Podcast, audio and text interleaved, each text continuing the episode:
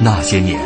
他们很卑微。说句不好听的，你现在什么都没有了，那命也就不值钱了。那些年，他们很无畏。为胜利，向我开炮！那些年，他们很悲凉。大小，他是不是气嗯你？是，你爱他吗？真的不爱，真的。我跟他划清界限，从此跟他划清界限了。那些年，他们很顽强。活下去，像牲口一样的活下去。活下去，像牲口一样的活下去。那些年，他们守望幸福。爸，咱这回还有别的幸福吗？只要你好好活着，就能碰到好多好多好多的幸福。我的儿子，你就没事偷着乐吧。岁月流逝，情感永恒。那些年，中国人的情感春秋。春秋。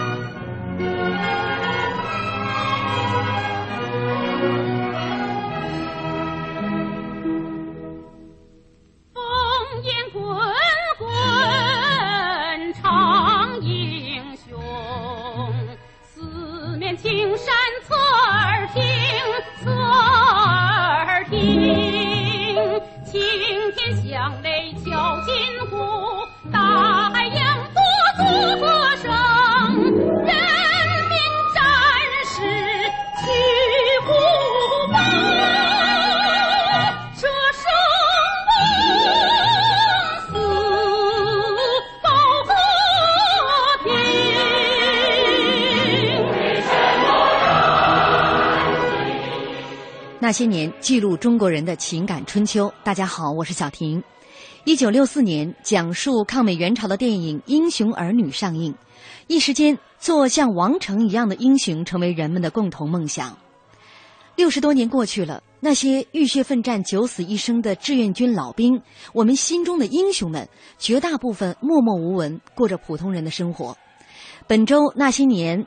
抗美援朝志愿军老兵系列，今天为您讲述隐匿乡野的一等功臣刘作坤。欢迎您在新浪微博来和我们沟通，您可以在新浪微博检索“经济之声那些年”或者艾特主持人小婷。今天直播间的嘉宾是著名作家于伟先生，于老师您好，来和我们的听众朋友打个招呼。哎大家好，听众朋友好，嗯，我是于伟。啊，说到今天的我们故事的主人公啊，刘作坤老人，如果按照时间来算，今年也是一位九十岁的老人了。呃，他是从抗美援朝的战火硝烟当中涌现出来的英雄，是当年全国九十九名一等功臣当中的一位，曾经受到朱德、金日成等中朝党政军界领导人的亲切接见，而且他是这个咸宁哈、啊、呃湖北省唯一的一位啊，这个就是九十九位一等功臣当中的。老人隐匿乡野多年，呃，我想问问于伟，你是怎么找到这位老人的？怎么发现他的？呃，比较偶然，嗯，呃，就是一九好像一九九八年，嗯嗯，呃，下半年的一天，我到地方就是湖北咸宁，咸阳区民政局做采访，嗯，本身是就一个关于呃残疾残疾人保障的问题做采访的，嗯，结果。我在他们办公室听到有几位工作人员在那叽叽喳喳的聊天，嗯，聊到说昨天有一位七十多多岁的一个老人揣揣着拐杖，嗯，找到他们的民政部门，呃到到找到他们民政局，呃，拿出一摞那个证书发还的证书，嗯，说呃呃要他要说我是要快入土的人了，我要找我呃为我的孙，我要呃请求我为我的孙子啊。当兵，他就把他的证书拿出来，证明自己的身份。嗯，结果民政局的人这一看是一等功臣，吓一大跳，因为他们民政部门从来不知道这个事儿。嗯，没想到一个老人，因为孙子当兵的事儿，把他的当年的身份显现出来了。嗯，从这件事儿，我当时感到很吃惊。他们在那聊天，啊、无意中的聊天。那是一九九八年的事情。哎，啊、结果我第二天我就赶出采访。啊，哎您就是因为这个民政局的人聊天，从口中知道了这些线索，哎，按照这些线索，您找到这个老人家里面，是的，我当时我记性呃印象很深嘛，嗯当时一处就发现他明显是一个，看吧，好像是一个很有身份的人，嗯为什么说他有身份呢？呃，因为他穿着的衣着啊，嗯很很呃很灰旧，嗯呃，身上还打着很多补丁，嗯呃戴呃戴着一个军帽，啊呃，穿着一双那个旧军鞋，嗯一显示一个军人的身份，啊很显现出来的，嗯，所以我觉得他那个军帽就当时显现出了有一种特有的一种，肯定有一种特有的一种传奇故事，嗯嗯嗯，果然，这个老师老人身后，呃，有着不仅有着朝鲜战场上的这个是的嗯辉煌的故事，呃，在他后半生呢，也有很多不为人知的嗯精彩的经历。我觉得历史啊，呃，可能就是在我眼里啊，刘作坤老人呐、啊就是一个很普通的人，嗯尽管他获个一等功臣，嗯，我觉得历史啊，就是由这一个一个的看似普通的小人物啊，他们的一档档的经历组成，正是这么一档档的经历，嗯呃、呃，成就了真实的历史，也成就了抗美援朝这一个波澜壮阔的大历史。嗯，说到这个刘作坤老人，呃，跟我们这周讲的这个志愿兵呃志愿军老兵的故事哈，他们这个童年的经历啊，似乎都有些相似啊。嗯呃，刘作坤老人的这个童年也是非常的凄惨。嗯五岁的时候就父母双亡，而且当时是被这个日本兵杀害的。嗯嗯五岁成了孤儿。嗯是在村里人的一些好心人就是轮流啊、哎这个接济。嗯，是这样的情况下长大的。嗯但是呃，在这个大家的接济的这个状况下呢，好像他是学了一手的木匠活儿。哎、啊，嗯也是早早的啊，在这个村里的一个老人的这个帮衬下，哎结婚了，哎，嗯，因为木匠活儿，木匠这一行呢、起点比较低，嗯，是一个呃很好的能够维持生计的一个手艺活儿，嗯嗯，因为他早年他吃孤儿呢，吃了上等就没有下等，嗯嗯也呃有时候我也在蒸鸡，嗯所以这个活儿很很易找到找到生计，嗯哎、是一个很好的手艺，嗯所以他就他学了木匠，嗯嗯呃，但是在他这个二十几岁之前哈、嗯呃，他都是跟当兵是一点儿关系都没有的，哎没有啊，嗯一九五零年这个朝鲜战争争爆发了，爆发之后呢，嗯他当时就想去当兵哎想啊，但是第一次没有成功啊，没有啊，是因为什么原原因没成功？呃，其实他的眼睛当时有演变，哦，演变。眼睛有一些疾患，哎啊，所以没能当上兵，哎没能走到这个抗美援朝的战场上去、哎哎啊。但是在一九五二年的时候，哎啊，经过他再三的这个请求，哎呃，努力，嗯但最终是实现了他这个愿望、哎，如愿以偿。啊，他嗯这个当上了这个嗯我兵想呐、我揣测啊，可能是他因为解放以后啊，他的生活有了保障，是吧？又分到了年龄，嗯所以他有一种感恩的心情，嗯要感感谢那个救星共产党，嗯感谢解放军啊有这种心理，所以他反复申请要去当兵，嗯嗯，嗯，所以他这个在一九五二年，呃，当时他的妻子已经呃正在怀着身孕，而且还拉扯着三个儿子。是的，在这样的、的状况下，是嗯终于是说服了自己的妻子啊，嗯他妻子本来不太想让他去当兵，嗯嗯但最终还是呃穿上了军装，呃来到了这个抗美援朝的战场。呃，接下来呢，我们就来说一说这个刘作坤来到抗美援朝战场上的一些经历。呃，我看到他说是一九五二年冬天，他跟部队啊从湖北安陆步行启程到汉口，再乘火车到达安安东，东也就是今天的丹东。嗯当时是把写有姓名、籍贯、通信地址的白布条缝在棉衣里面。就这样上了前线。嗯啊，他一开始上前线的时候，朝鲜战场上蹲山洞打敌机，扛过笨重的机枪，参加过狙击战，随着部队一起英勇奋战，转战南北，过定州。占连州，冒着机枪的轰炸和扫射，突破敌人的一道道封锁线。呃，所以这他呃，当时我记得他跟我讲过，就是入嗯朝的时候啊，嗯因为因为比较比较仓促，嗯来不及，可能有些人有些部分战士还来不及换军装，嗯穿的衣服比较单薄，穿的鞋子也很少，呃很单薄，是吧？呃嗯好，，有这这个咱们得稍微打断一下啊。接下来咱们进入广告时间。嗯我现在正在中央人民广广播电台捐建的留守儿童示范学校新学期开学典礼现场，随着木黄镇新民小学新校舍的启用，由中央台和爱心企业共同捐建的贵州第二所留守儿童示范学校，也在铜仁市思南县开工奠基。王姐，以后你家娃娃上学再也不用翻大山喽。啥？快让我听听。这几个孩子的父母都常年在外打工。他叫王建强，今年十岁。哎呦，是我儿子！我已经两年没见妈妈了。我现在上学都住新宿舍，吃的可好了，只是很想你妈妈。今年春节你一定要回来。大爱撑天，凝聚希望，关爱留守儿童，跨越爱的距离。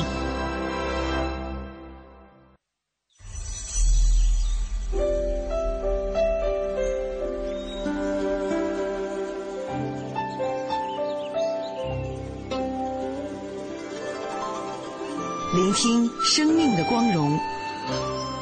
中央人民广播电台经济之声。我是四零后，我的偶像啊，雷锋。偶像，偶像毛主席啊。我是五零毛泽东。那很多呀，伟人那些领导人都是偶像。我是六零后，我的偶像是刘晓庆，呃，方舒。我小时候的偶像是杨子荣。草原英雄小姐妹啊，崇拜着呢。潘东子，这是日本的，日本什么山口百惠。我是七零后的，我的偶像是杨钰莹，嗯，周润发。我是八零后的，然后我的偶像是张学友。我上学时候的偶像是王菲。我喜欢，我喜欢张曼玉。我是九零后的，我的偶像是小沈阳。我的偶像就是韩国明星李敏镐。青春流动，岁月永恒。欢迎收听《那些年》。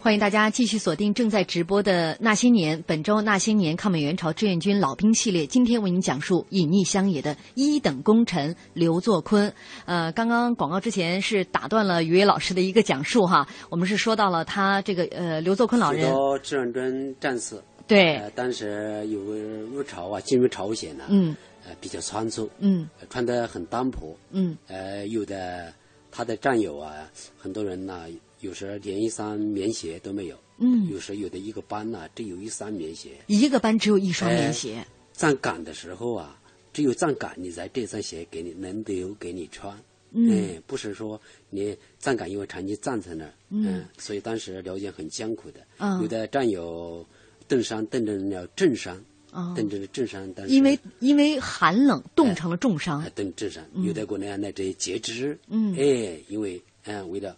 所以后来，他就是在这么困难的脚踏层呢，没有畏难的情绪。嗯嗯、呃，在战场上英勇嗯杀敌。嗯，呃，后来他也不久，他他后来又调到了殡葬工作。哦，嗯、呃，殡葬就是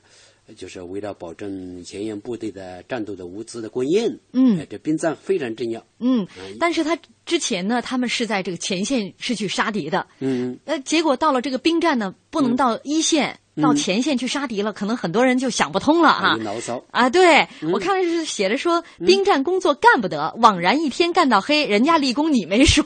嗯、就是说可能这个军功章就没有你的，大家都是来朝鲜战场上、嗯、啊呃去来打仗的，这没有成就感啊，对，没有成就感。呃，但是这个孤儿出身的刘作坤，他没这么想，他觉得只要努力哈、啊，在哪儿都能干出业绩来。我看他是在家乡这一手好的木工手艺，在这儿派上了用。用场，嗯，平常正常值完班以后啊，重操旧业，啊、呃，今天修修门窗，明天补补库房，呃，仓库里边有时候放着这个大批的废旧物资，到处堆积着。他，但是他想，这都是祖国人民用血汗换来的，不能让它浪费掉，所以不分昼夜的收集废油桶、旧木箱、破席子。几个月下来，他一个人收集整理的废旧物资，整整装了六个火车车皮。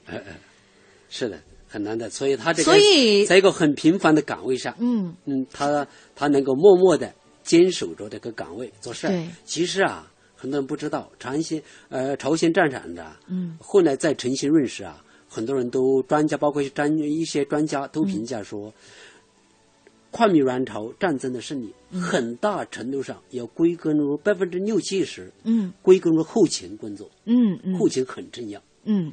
所以，这个刘作坤老人也是在他的这个后勤岗位上。嗯，呃，我们看他的这个工作量，嗯，几个月六火车车皮的这个东西，嗯，他基本上没怎么休息。嗯，正常的站岗值班结束之后，就开始四处搜集这些东西啊。有一次在外面巡逻，发现山沟里堆了几张破席子，结果在席子底下，竟然清理出五百多斤完好的黄豆。嗯，哎这就像捡到宝贝一样，这些黄豆就磨成了这个打成豆腐，嗯、算是给战士们能够改良一下这个伙食。哎、因为我今天看到说，呃，就是在抗美援朝的战场上，嗯、才发明了炒面这种、嗯、这种呃行军打仗吃的这种粮食，但是太干了没法下咽，嗯是的，战士们都拿那些炒面呀，和着这个因为冰天雪地嘛，就那些下的雪冰积雪揉在一块儿往下咽，嗯。嗯，你和着下注，嗯，你咽下去啊，就这样才能咽下去。嗯、所以说，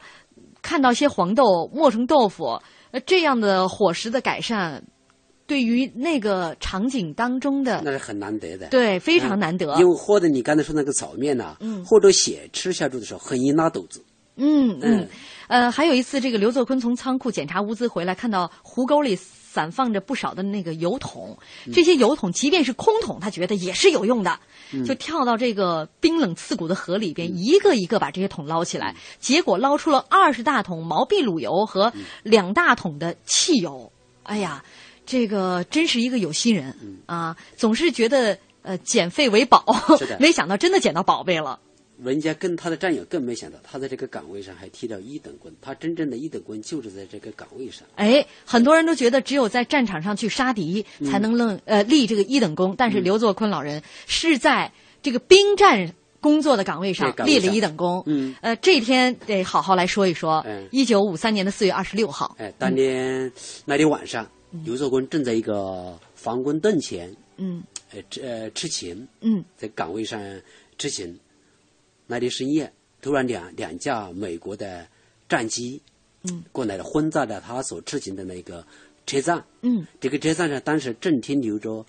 呃，五个车皮的那个航空油，航空汽油啊，航空汽油，哦嗯，这个航空油非常珍贵，在战争年代，嗯，结果两架敌机就俯冲下来，抵着车那个车站啊，嗯，疯狂的扫射，嗯，当时把一节车皮的那个航空汽油点燃了，哦。那这车皮它都是连着的，是的。但是很快，估计火势一蔓延，这其他的航空汽油也应该会燃烧起来。嗯、呃，那专业汽油这非非常珍贵啊！但是一边火海，嗯、那个爆炸声，那个呃爆炸声一片的，嗯、所以整个呃当时看到这么危急的情况，嗯，刘作坤迅速的呃跳上一一些车皮，嗯，把上面的汽油桶拼命的往下滚，嗯。其实我们可以想象得到哈，呃，当时那个他冲第一节车皮的时候，一看已经救不回来了，嗯，只好去第二节车皮。第二节车皮其实那门还很难打开，嗯，用木头把那个车门撬开，哎，嗯呃，一口气滚了二十多桶的这个航空汽油。因为当时他知道叫你就是大喊的叫也不起作用，因为当时轰炸声根本把人的声音淹没了，嗯嗯，嗯所以呃，好在他的战友马上。停得了炮炸声啊，跟过来了，都跟过来了，哎啊，呃，要知道那个时候第一节车皮因为已经燃烧起来了，是的，它的所有的汽油桶、嗯、还有燃烧的第一节车皮的那个焰火啊，嗯、火焰哈、呃嗯，随时爆炸，啊对，对随时爆炸的危险，而且上面还有敌机在一直扫射，轰哎嗯炸啊，对，在轰炸，在扫射，这个重重危险，所以这个可能的。那个汽车油的工作啊，非常的惊心动魄。对，嗯呃，还有一点就是，所有的汽油桶都是滚烫的。嗯。啊，因为已经是被快被火海快要包围了。嗯。呃，但所以刘作坤在滚那个汽油的过程中呢，嗯，就这个滚烫的油桶把他的左脚，嗯，烫伤的，烫伤了，呃。左脚是终身的残疾啊，哎、但其实身上当时已经有多处烫伤，哎、因为他毕竟要用手把这个油桶往外、嗯、一个一个往外滚嘛，嗯、而且这种油烟起来的时候眼睛根本睁不开，嗯、后来只好盲这个盲推，就闭着眼睛，就是我把后面这个五节车厢的车皮的这个呃航空汽油桶往外推，最终一共是三百多桶汽油、嗯哎、推下来了。我们看刘作坤一个人他就抢救了。八十五桶啊！嗯、这个这个为什么这个惊心动魄的这一幕啊？是我后来跟那个刘作坤，他家里他手上有一本那个抗美援朝工程模范纪念史册，上面有记载这个文字。嗯，哎、是当年就有人把他这一段英雄事迹给记录下来了。来嗯嗯，呃，这个刘作坤抢救完了八十五桶航空汽油之后。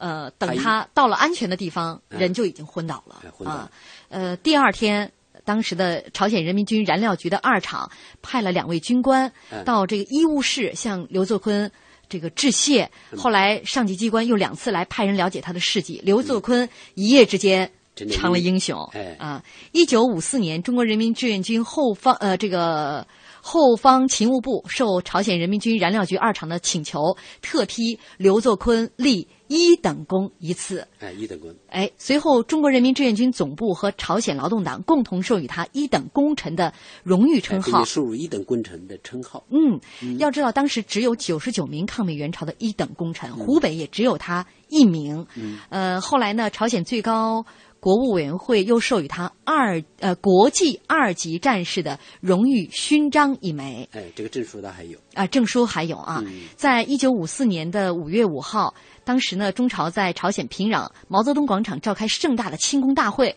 刘作坤作为志愿军的特邀代表参加了这一盛会。这一盛会现在说起来，嗯、呃，其实挺有意思的哈，因为在这个他在这个呃。会场上，他是骑着他们营长的马去参加庆功会，哎、印象非常深刻。可能平时都是步行啊，哎、这天骑着高头大马，和其他的一些一等功臣代表受到了朱德元呃朱德元帅、金日成首相以及贺龙、杨得志、洪学智等呃首长的亲切接见。嗯、当时朝鲜方面准备了丰盛的宴席，哎，宴席，哎，平时他们的伙食都太差了。哎嗯啊，所以刘作坤老人对这顿宴席印象非常深刻，一到晚年都一直记忆犹新。嗯，感觉自己当时没吃 好，哎呃、为什么没吃好？因为当时慰问演出嘛，都在看、嗯、看那个京剧，嗯嗯、呃，没吃好啊，嗯、而且不停的有人向他来这个致敬、呃、啊，是的、嗯、啊，呃，当时说这个金日成专门问中国军官说刘作坤同志来了没有，向他敬酒，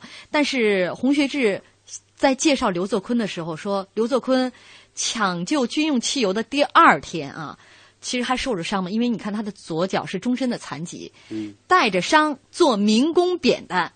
为什么呢？嗯、是当时这个水库已经被敌机炸毁了，嗯、他们这个当时美军是希望呃把这个水库炸毁之后用大水冲击铁道线，嗯所以当时要急需把这个水库修好，修好呢就需要这个扁担，嗯结果刘作坤老人又利用他的长项。他会做木工活 儿，哎，会做木做扁担。嗯，但是要知道，他因为是在这个大火当中去推那些航空汽油的桶，手都是烧伤的。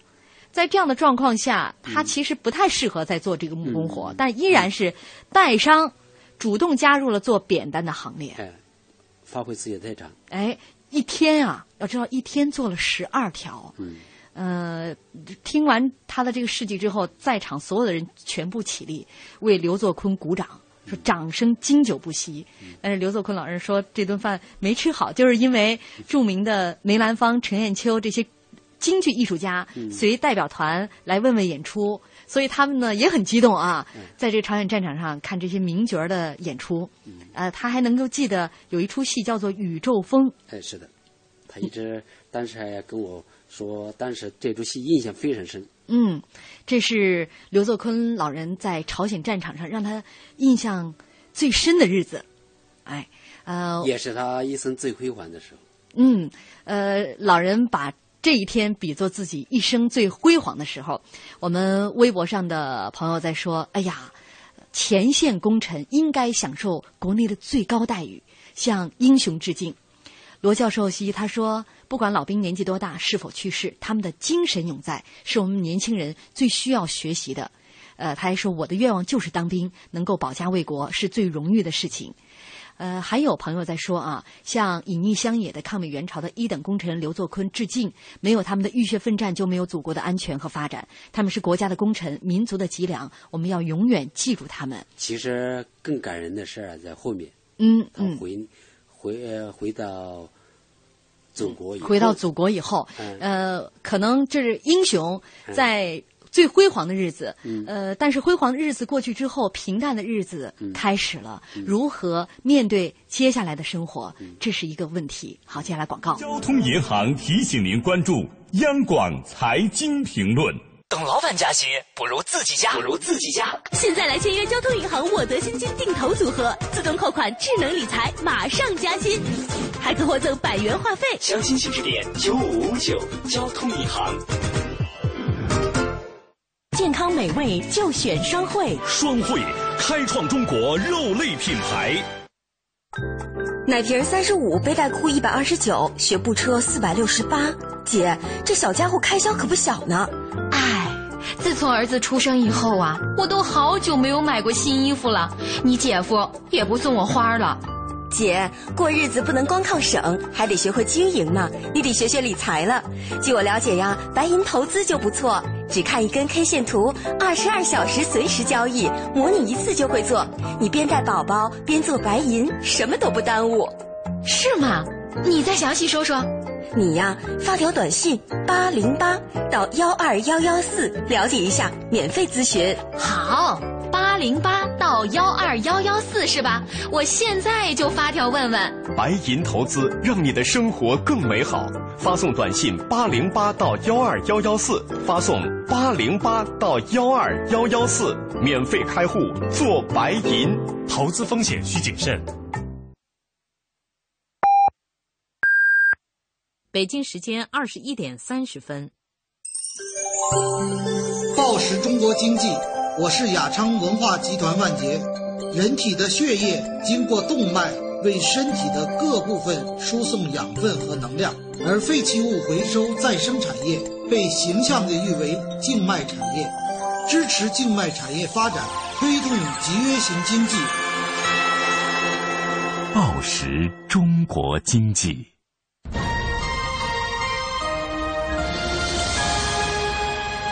经济之声。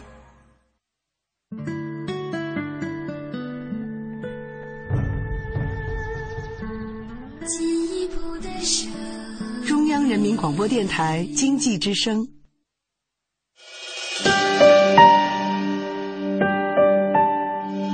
那些年，他们很平凡。人的生命是有限的，可是为人民服务是无限的。我要把有限的生命投入到无限的为人民服务之中去。那些年，他们很伟大。我向主席跟总理保证，八年之内两弹结合成功。那些年，他们很孤独。对不起，我是警察，谁知道？那些年，他们很执着。签不签我都不在乎，我就是要个身份。那些年，他们心怀理想。失败并不可怕，害怕失败才真正可怕。我们只有从失败中寻找胜利。在绝望中寻求希望。那些年，他们守望幸福。爸，咱这回还有别的幸福吗？哼，只要你好好活着，就能碰到好多好多好多的幸福。我的儿子，你就没事偷着乐吧。岁月流逝，情感永恒。那些年，中国人的情感春秋。春秋。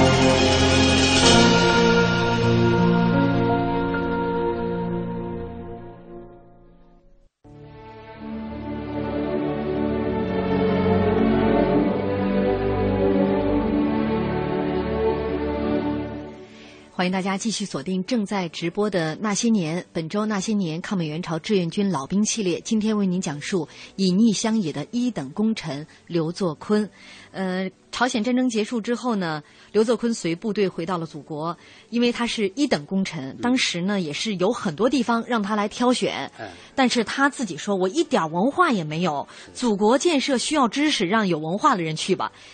他要求回乡，坚决要求回乡。嗯，回乡，所以他觉得自己嗯文化水平不高，嗯，不适合在一个重要岗位上嗯担任什么职务，嗯但是也思家心切，嗯，嗯，自己毕啊竟离开战场的时候，呃呃，这个去往朝鲜战场的时候，哎三个孩子，妻子还怀着身孕。是的，嗯所以他一回来，记住就见他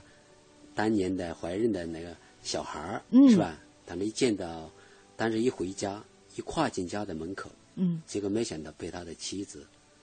痛骂了一顿，是吧？哦，嗯，他妻子为什么痛骂他？啊觉嗯得你当兵穿着军装一走，一走走的一走了之，嗯信也不写一封，四年，嗯，好几五二年走的，嗯五六年回来他的。妻子说你不识字，不识字你可以请人代写啊，嗯但是一个音信也没有，没写一封信回来。嗯所以，呃，后来呢，一打听，一打听他的妻子嗯，那个小孩儿怀了一个小孩，因为软病夭折了，哦，所以他当时非常的悲伤，嚎啕大哭。嗯嗯，呃，他不是因为他不想写信，嗯战场上没有这个时间嗯让他给家里人去写信，因为嗯他也要去拜托嗯别人去写。嗯呃，但是呃，因为孩子的夭折，嗯也让刘作坤当时就决定再也不离开他这个家了。哎，不想离开家，嗯什么岗位他也觉得入他不很重要。嗯嗯嗯，呃，这个其实他后来很有机很多机会，嗯很快的地方政府也很正视，嗯，毕竟嗯他是一等功臣。没错，嗯那当当地的政府当时嗯安排他当他们这个区的高桥区，人武部长。哎，人武部长，啊嗯就相当于人武部长，其实在当时还挂区委常委。嗯，嗯，他是算是一个区领导。哎，是的，但是他态度很坚决，很果断的、毅然的把他拒绝了这个岗位。嗯，嗯拒绝这个岗位也是因为他参加了几次嗯这个会议之后啊，嗯觉得每次会他只有听的份儿，嗯说不出一二三，嗯，觉得自还己是不认为太自己适没合，文化哎哎，不太适合当这个武装部长，嗯呃，留给更适合的人去当，嗯于是辞掉了这个武装部长的工作，嗯坚决辞掉，但是马上地方领导又跟他找了一个新的岗位。哎，农剧场的副厂长哎，哎，其实这个岗位挺适合他的，因为哎农机器具嘛，他这个犁他呀、木拔工呀的他啊木，工活儿挺好。对、嗯他，所以说当时呢，呃，他也是跟工人一起改造出了一些好使又便宜的工具，嗯但是他没几年又从这个岗位上愤然离开，是因为我相信，我估计还是他的个性有问题，呃，有关系，哎对因为他看不惯呢、那个当时腐败啊、吃喝啊。啊哎，当这时也不算说是这种特别大的腐败和吃喝哈，哎是因为当时是三年困难时期，哎呃，他们厂里边养了两头猪杀了，哎职工每人分了两斤肉。嗯那刘作坤呢，晚上就来到书记的宿舍，一开门儿发现书记的床底下竟然还有一只猪头， 而且这个肉呢也比这个其他的工友们嗯分量要多一点哎儿、多一点他立刻这火就上来了，有点气愤。哎，跟这个书记就吵起来了嗯啊。结果呢，吵了一个多小时，嗯呃，当时这个肉呢，呃，就被别人就拿走了。嗯但是这一夜，刘作坤就想起了这个朝鲜战场，就觉得。想起这些死去的战友，如果他们要活到今天，可能会跟他做出一样的选择。嗯所以哎面我对这样的不正之风，嗯一样会跳出来。嗯，所以我想今天的一些贪官呐、腐败分子啊、领导老人这个这件故事啊，不知道他的良心，呃，是不是受到拷问？嗯嗯呃，刘作坤他的当年的那个腐败的行为啊，可以说是非常的深恶痛绝。呃逆非人言，嗯就像好像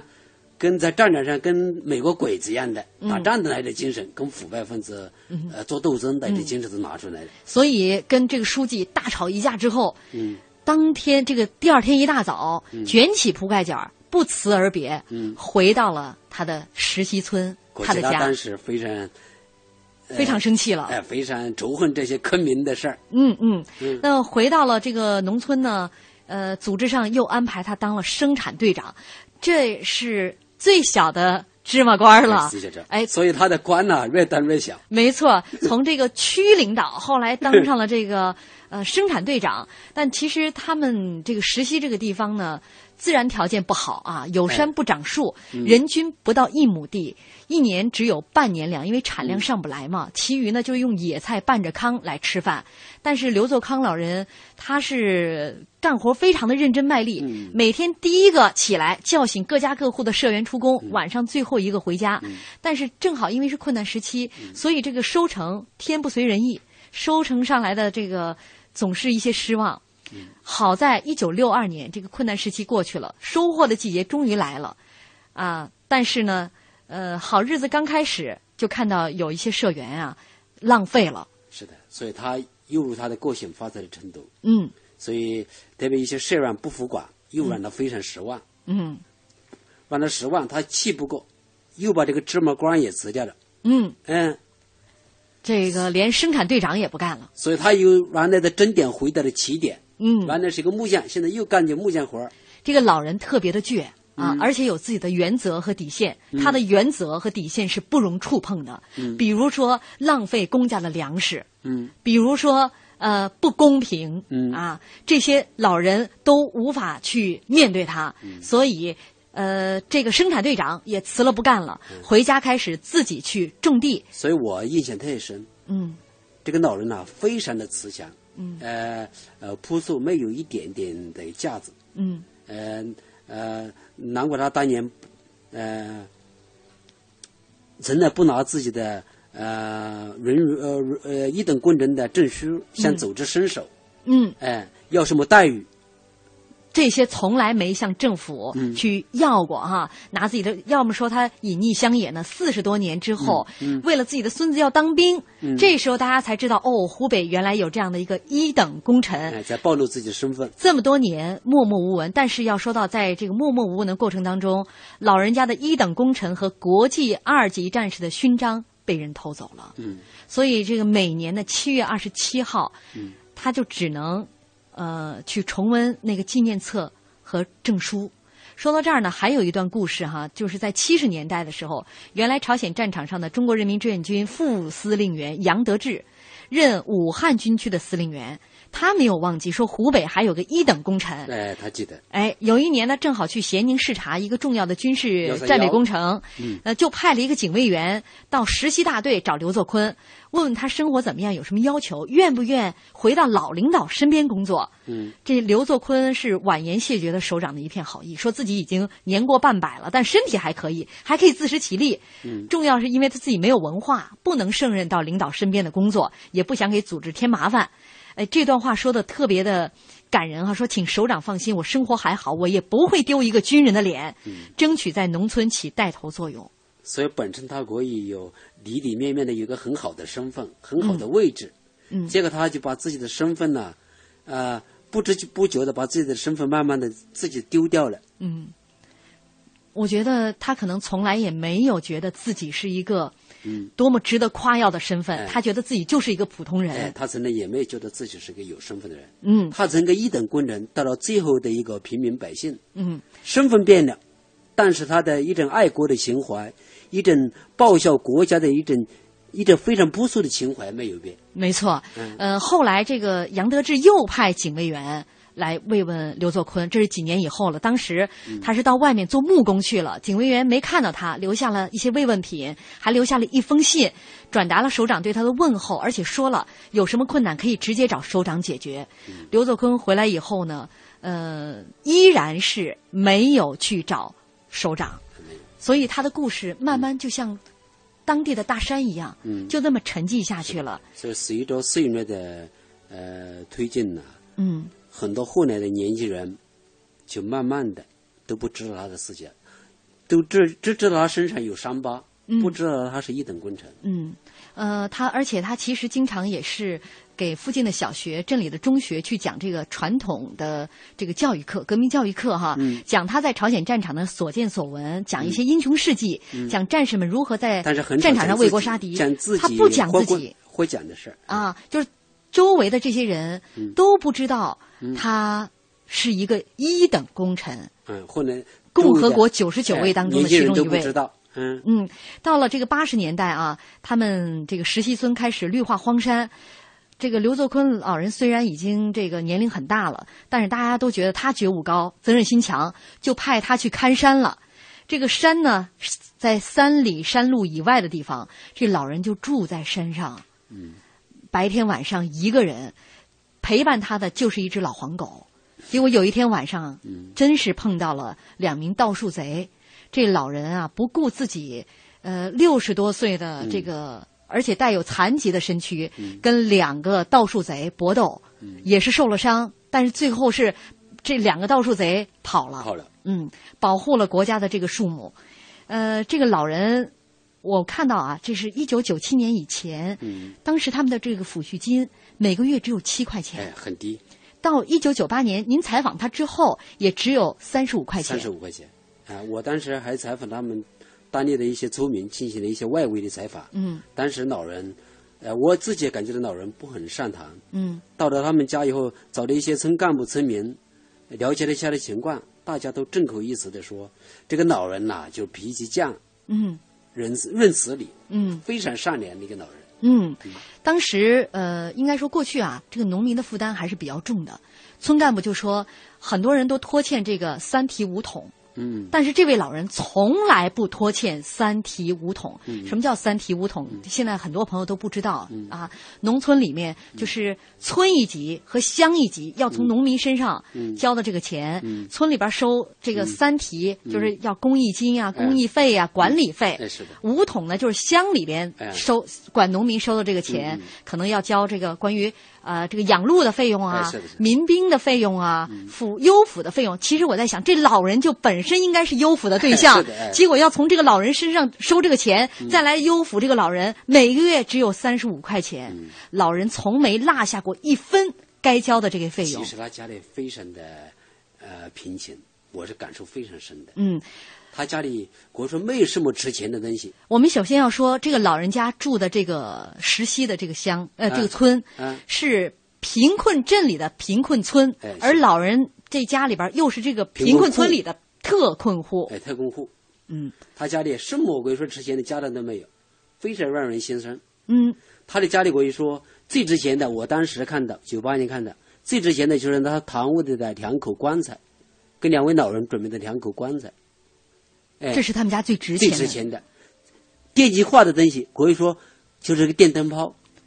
电气化，这是在您在九八年看到的，哎嗯。唯一的电气化就是一个灯泡，一个灯泡，嗯，家里住的房子也很小，哎而且是这个黑乎乎的刘作坤老人的他的爷爷哎留下来的那个房子。哎嗯，老人家当时因为呃孙子也多了嘛，嗯这个一家盖了一个19口人19口人嗯后来盖了一个小阁楼，每天老人。呃、爬上爬下爬上爬下，嗯这个两米多高的楼梯，说这个楼梯都打满了补丁，嗯嗯嗯每走一步都吱吱作响。每天两位老人就这样爬上爬下的，在自己的阁楼里生活。所以即使在这种情况下，他从来不自功自傲，也从来没想走这里过任何要求。嗯，呃，我您当时问他说怎么不拿出一点架子来哈，嗯或者说向组织伸伸手，嗯这老人说了一句话，嗯呃，特别感人。嗯国家有我，我心里应该有国家。嗯这就是老人最朴素的情怀、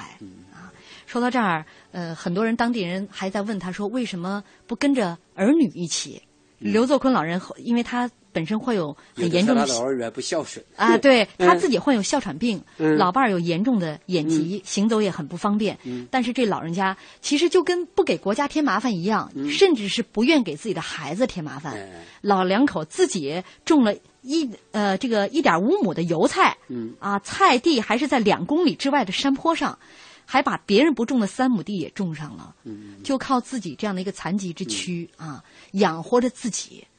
是的，很不容易。呃非常不容易啊。呃，我们的微博上有朋友说，听着呃刘老爷子的故事，突然理解了这个我小的我、呃、小时候爷爷为什么和当时的这个领导吵架了。他就参加过这个战争，听爷爷说是因为他看不惯某些行为，才会有这么一出。最后呢。呃，被调到了一个无关紧要的局，一直当局长，直至退休。他说：“哎，我的小爷爷真棒，嗯、没错，您的小爷爷真棒。嗯”那说到刘作坤老人啊，他的后来呃，他的这个事迹啊，后来被他的这个孙子知道了，因为他的长孙有一天不知道从哪儿借了一本书，叫《中国战争史内幕揭秘》。嗯、当时他在念的时候，刘作坤老师因为呃，老人是听到了抗美援朝这一段。嗯。当时流流眼泪哭了。嗯，他孙子可能没有想到哈，嗯嗯、爷爷为什么会这么激动。嗯，结果这个刘作坤老人对他的这个长孙说了，说他到朝鲜战场之后，作为新兵，首先是干什么？看守山洞。嗯，主要任务是这个装运和护卫军用物资。亲眼看见炊事班这个班房被敌机炸毁，几位战友就牺牲在里面。嗯、当时的尸礼啊，嗯，啊啊呃。呃吊里吊脖子的，低了整整的一个山坡，所啊以让他印象非常深。嗯，使他想起这一幕，他哭了。对，呃，他就说这个，当时指导员找他谈心，鼓励他在战场立功受奖。他说来朝鲜想的就是这个，为了出色的完成看守物资的任务，好几天不合眼，在朝鲜几年四年，嗯、自己没有睡过一个囫囵觉。嗯所以他的妻子在埋怨他这四年为什么不给家里写信？要知道，她的丈夫四年在战场上没有睡过一个完整的觉。当然是刘作坤老人在对这个长孙在说这段话的时候，他说：“我的这个事情没什么了不起啊，立了战功，你不要对外人讲，你晓得你爷爷在战场上没有丢脸就是了。”嗯，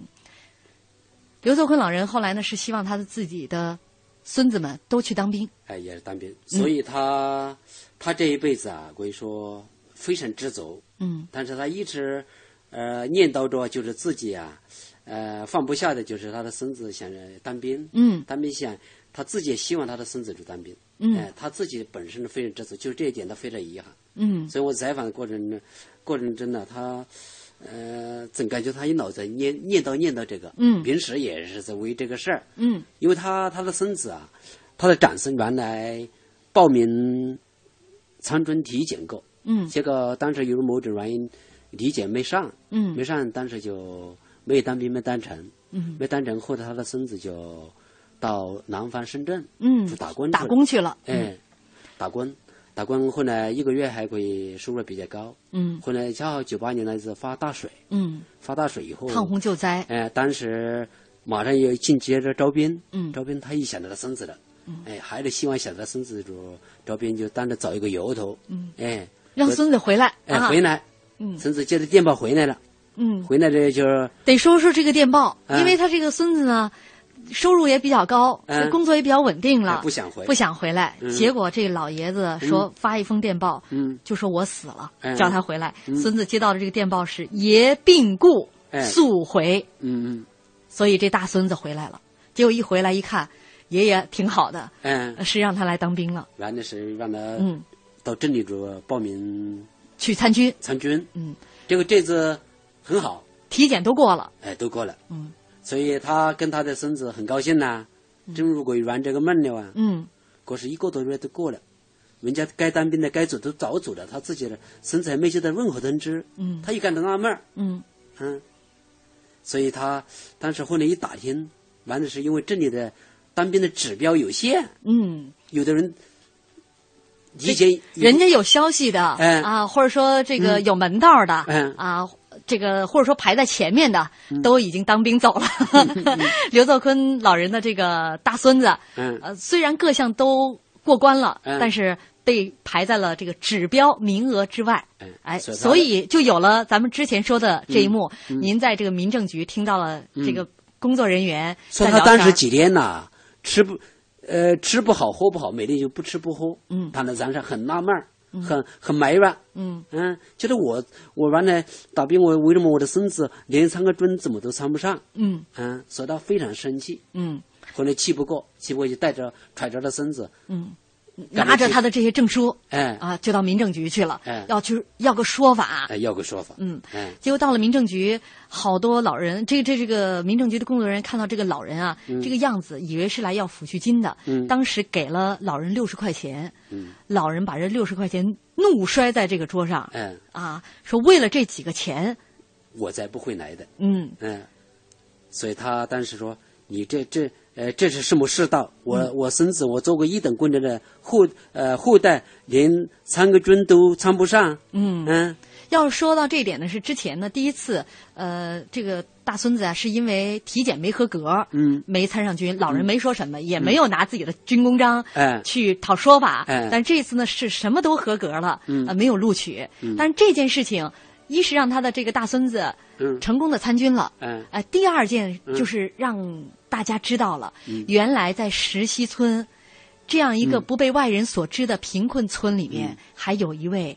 共和国的一等功臣一等功臣。嗯哎，这就是刘作坤老人，他的事迹一下被大家知道，也是因为您写了这篇文章。嗯，所以当时就是因为参军这个事儿啊，让嗯他的一等功臣的事迹啊，嗯付诸熟练。嗯，嗯在一九九九年二月九号，刘作坤老人首次公开出现在，呃，这个咸宁区军民春节联欢晚会上。嗯哎这这个时间就像一下，就像放电影一样哈，一幕一幕又回去了。哎，他一下就觉得自己又嗯成了一个新闻人物了。啊，四十多年前他就是这样带着大红花，嗯呃，参加这样的一些活动，嗯啊，老人很激动，所以他再做报告，国艺书，国艺讲自己当当年获一等功臣的事了。嗯，哎，那这样的一个一等功臣呢，这个当地政府也是呃给他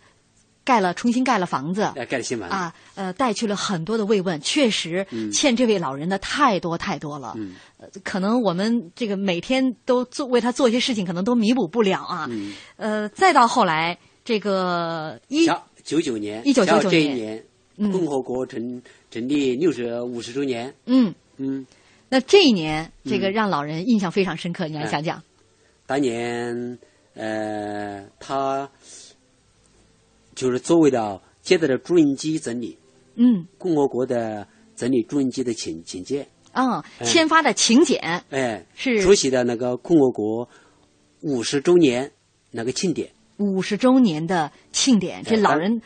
太兴奋了。那、他出席了当时的一系列的活动，嗯，这个并且当时是湖北省唯一的作为退伍军人的代表出席的那个观礼活动。啊，嗯这老人说这。一生当中都没有坐好坐过的、嗯最好的头牌车、k 三十八次上的北嗯京、啊，呃，然后呢，这个我讲一个笑话，里嗯面有一点意思，啊，您说，就是有一次他参加在那个国庆期间呐、嗯参加活动，结果自己年纪比较大了，走时走掉了，嗯没人弄，啊不知道怎么找着自己队伍了。啊他突然发现了一个少数民族的服装，他认识，嗯呃，混熟了，就跟着他走。嗯后来，后来他就找到一个呃一脑自责，嗯他他我采访的时候，他跟我说，他我后来就把自己看得很紧，啊千万不要把自己搞落了，嗯搞掉了。呃嗯给给那些工作人员添麻烦，哎嗯给那些呃工作人员添麻烦，到处找找自己，所以他一脑就紧跟着那个少数民族的，少数民族穿的服装呢啊比较鲜艳，嗯很好识别嗯，所以紧跟着他们走，所以他自己再也没走失。嗯，刘作坤老人要知道那时候已经七十五岁了，哎75岁嗯，九月三十号，当时他是出席了朱镕基总理主持的国庆五十周年的招待会。嗯十月一号早上六点，刘作坤和其他二十五位老英雄一起吃早饭。嗯八点三十分准时赶到天安门城楼，那是他一生当中最激动人心的时刻。嗯他后来回想当时的场面说，主席台就在我们对面。嗯呃，江主席在天安门城楼上讲话，扩音器非常高，所以就像在天上讲话一样。所以